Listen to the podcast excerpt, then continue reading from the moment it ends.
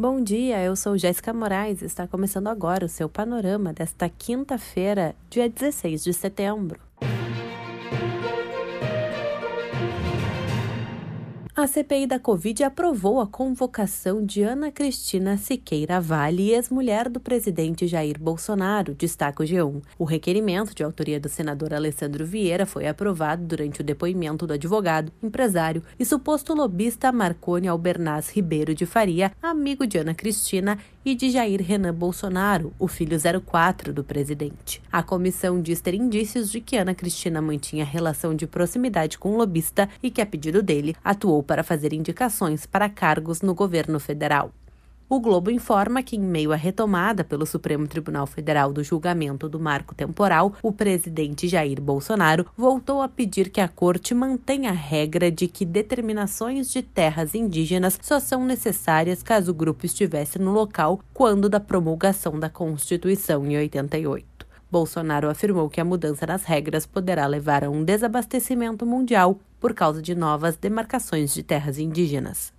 O portal R7 complementa que o ministro Alexandre de Moraes, do STF, pediu vista e adiou o julgamento do marco temporal das terras indígenas pela corte mais uma vez. Nesta quarta-feira, os ministros realizaram a sexta reunião para tratar do caso. Com o ato de Moraes, a retomada do julgamento fica sem data. A interrupção ocorreu quando havia dois votos divergentes contra e a favor do marco.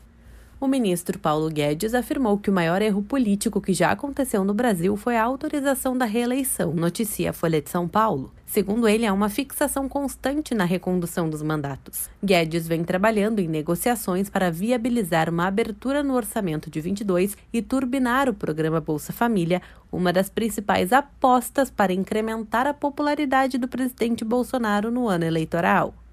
O Corregedor-Geral da Justiça Eleitoral, Luiz Felipe Salomão, decidiu investigar se houve financiamento dos atos antidemocráticos e de teor golpista do 7 de setembro e, em caso disso ter ocorrido, quem bancou as manifestações, de acordo com o G1. Salomão quer saber se os protestos, que tiveram participação de Bolsonaro e apoiadores, configuram propaganda eleitoral antecipada. Em uma articulação capitaneada por partidos do Centrão e da oposição, a Câmara retomou a regra que prevê uma quarentena obrigatória para militares, policiais, promotores de justiça e juízes que quiserem disputar as eleições a partir de 2026, segundo o Estadão. O Brasil chegou a 588.597 mortos pelo coronavírus. Nas últimas 24 horas foram registrados 800 óbitos em razão da doença. De acordo com a Agência Brasil, o país já soma mais de 21 milhões e 34 mil casos de pessoas que já tiveram ou têm a doença, sendo 14.780 no último dia. Em relação aos vacinados, mais de 214 milhões já tomaram a vacina, sendo 139 milhões de primeira dose e 75 milhões da segunda dose ou dose única. Pelo Brasil, em 10 meses, o estado do Rio de Janeiro registra o menor número de pedidos de internação por Covid. Foram 36 pedidos num único dia para todos os hospitais públicos do estado, segundo a Secretaria Estadual de Saúde. Conforme o G1, houve queda também nas internações. Conforme a secretaria, na semana entre 15 e 21 de agosto, havia 1.693 pessoas hospitalizadas.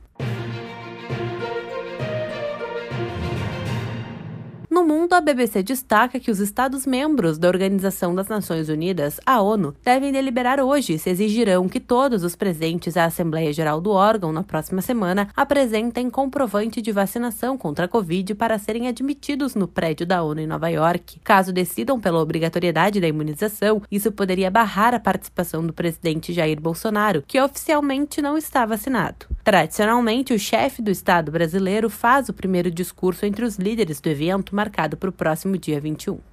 A SpaceX, de propriedade do bilionário Elon Musk, realizou com sucesso o primeiro lançamento de uma viagem tripulada apenas por civis, sem astronautas ao espaço. A missão, que é o primeiro voo espacial humano totalmente civil a orbitar, aconteceu a bordo do foguete Falcon 9 da SpaceX e da espaçonave Dragon. O lançamento ocorreu na Kennedy Space Center, em Orlando, informa a CNN. O panorama de hoje fica por aqui. Tenham um bom dia.